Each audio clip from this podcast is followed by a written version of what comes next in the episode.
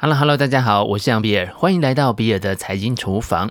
记账啊，被称为理财的基本功。每一个想要认真开始理财的人呢，无一例外，必须从这里开始。然而，我们也在网站呢、或者是讨论区上面呢、常常看到网友说，已经记账三年了，也没有变有钱呢、每个月差那几百块钱，也不会让你变有钱，或者是的，顶多只是知道花了多少。记账的意义到底是什么呢？记账就是每天记流水账的意思吗？记账能够帮你存到钱吗？其实记账的残酷之处在于，举目所见都是赤字。许多人认为记账是没有必要的，因为反正到了月底都会自动归零，很直觉的会认为是因为自己的收入太少，赚太少。但事实上，月光族不仅会出现在刚出社会的小资族身上，年收入百万的高薪族同样可能是月光族。我有个朋友是媒体工作者。媒体的环境虽然不佳，但是他翻滚几年之后，还是逐渐的能够攀上百万年薪。他的兴趣就是去买各种设计师品牌最新款的衣服或者是包包。据他自己说，他的外套大概有上百件，而包包超过三十个，鞋子也超过五十双。问他能不能断舍离，他的眼神很坚定地说：“每一个包包都是我的孩子。”而且男人会背叛你，鞋子不会。某些程度，我必须承认他说的没有错。但是这些只用过一两次的精品，全部转化为信用卡上的赤字以及循环利息，这并非是甜蜜的负荷。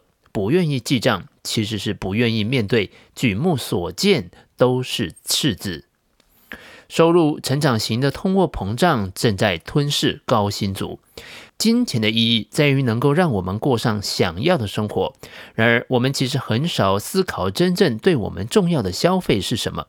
在日常生活当中，我们的消费经常会受到其他人的影响，尤其是在社交软体流行的现在。你的朋友去哪里吃饭？你追踪的网红买了什么？他们穿着怎么样？我们倾向去追随跟他们一样的生活方式，花钱消费，让我们感到有力量。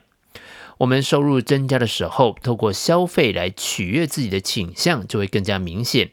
葛兰萨巴蒂尔在《财富自由》一书当中，将这种倾向称为生活方式型通货膨胀。其实，我可以更直白地说，这个就是收入成长型的通货膨胀。因为赚得越多，就花得越多。我们被教育成，因为我很努力，所以我值得。因此，想要去买什么就去买什么。《神鬼奇航》的男主角强尼戴普应该就是收入成长型通货膨胀的典型代表。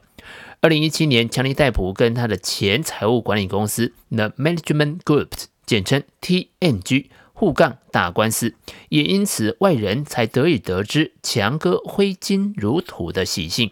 强哥平均一个月就要花掉两百万美金。大约是台币六千零七十四万元，十三年来总共赚到又花掉高达六点五亿美金，约合台币一百九十七点四亿元。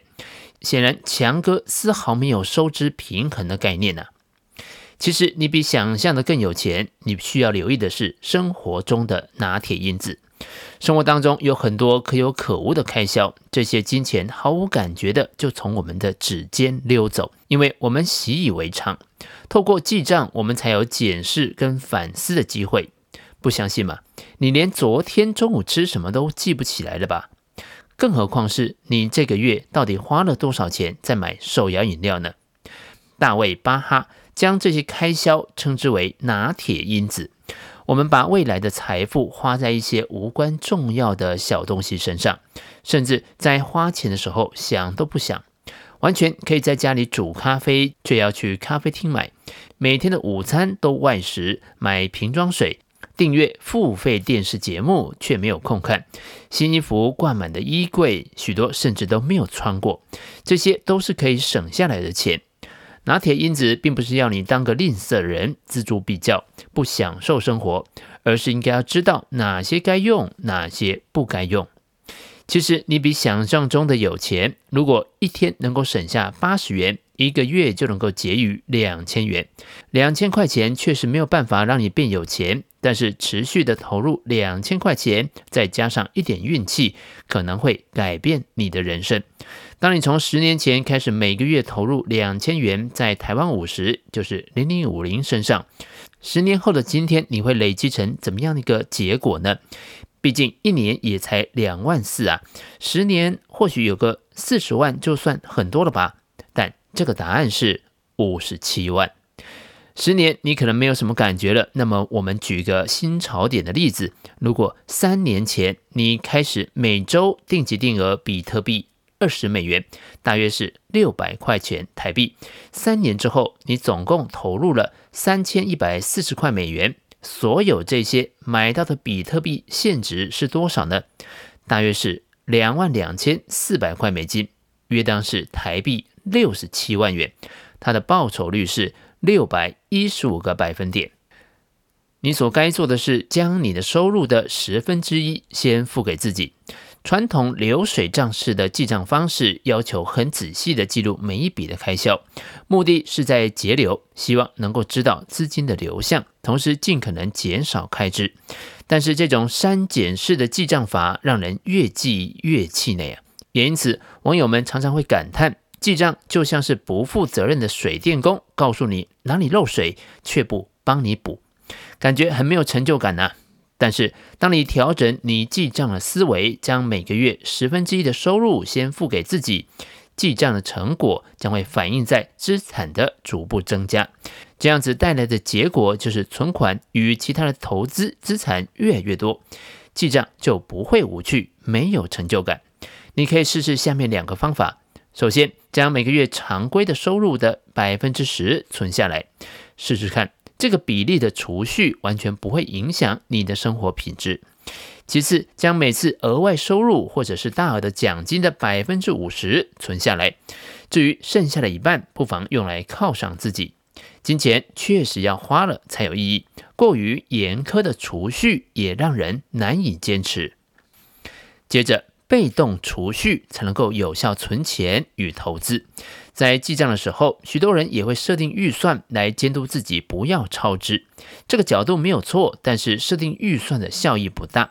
我们其实要特别关注的是那些被动支出，譬如透过信用卡授权每个月自动扣款的健身房会员费，每个月自动扣款的影音网站月费，这些都是在你还没有留意的时候就已经从你口袋溜走的金钱。相同的，我们真正需要的是将储蓄的过程消化于无形，在你还没有感知到钱流进来的同时，就已经完成了储蓄。明智的把钱放在能够钱滚钱的地方，金钱就会像耕牛一样勤奋地为我们工作。举例来说，我们也可以为自己设定一个被动储蓄的方程式，时间到了就自动帮我们把钱存下来。最简单的方式就是每个月你的劳退薪制账户自提，在劳退薪制当中，雇主每个月会提拨你薪资的六个百分点到你的劳退账户当中。这些原本是你的薪水，但是在发到你的薪资账户之前，就先被提拨到你的退休账户去了。除了原本的六个百分点，你还可以再自提六个百分点。劳退基金的操作并不算非常的积极，但是它有保证的最低收益。你的退休金将会为你辛勤的工作，在这个自动化的过程之后，你就能够开始感受资产增加的乐趣。第三个重点是让自己成为最大的资本。记账的方式除了使用十一住行这类传统的分配方式以外，你也可以使用专案型的分配法。例如，将你的花费在进修、补习、买书的费用设定一个专案，叫做投资自己。李嘉诚曾经说过：“把钱投资在自己的头脑上，你花的越多，就赚得越多。”我们可以一起来做个练习。假设你现在是二十多岁，在咖啡厅打工，你可能觉得自己被困在了一份二十二 K 的工作上。然而，你不妨花点时间跳出每日的工作日常，来问问看自己能够从这份工作上学习到什么。你可以想想，如果我是老板，我会有怎么样不同的做法？首先，你很熟悉咖啡厅的运作方式，你能够看到老板做的事情，哪些是对的，哪些是错的。你知道怎么样提供让客户满意的服务，如何提升员工的热情。咖啡厅一般有哪些日常的开销？食材大致需要多少的成本等等，这或许能够激励你开一家自己的咖啡厅，激励你去寻找更多管理一家咖啡厅的方法。或许你在四十五岁的时候就能够实现自主创业的梦想。很多人或许会说，连三餐都吃不饱了，负债累累，哪有钱再去学习呢？而且学习也不见得立刻就能够看到效果啊。这样子的人永远都不会用钱投资自己的脑袋。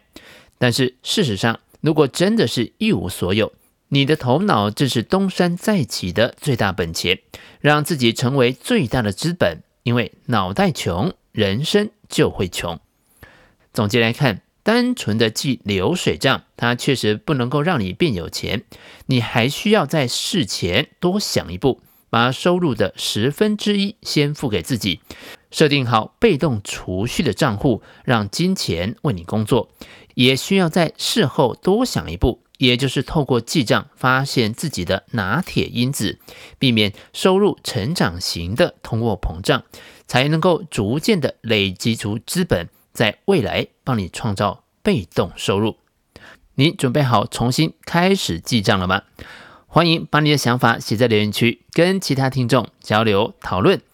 预祝你这一次可以记账成功。以上就是比尔的财经厨房想要提供给你的。让我们一起轻松活好每一天。我们下次见，拜拜。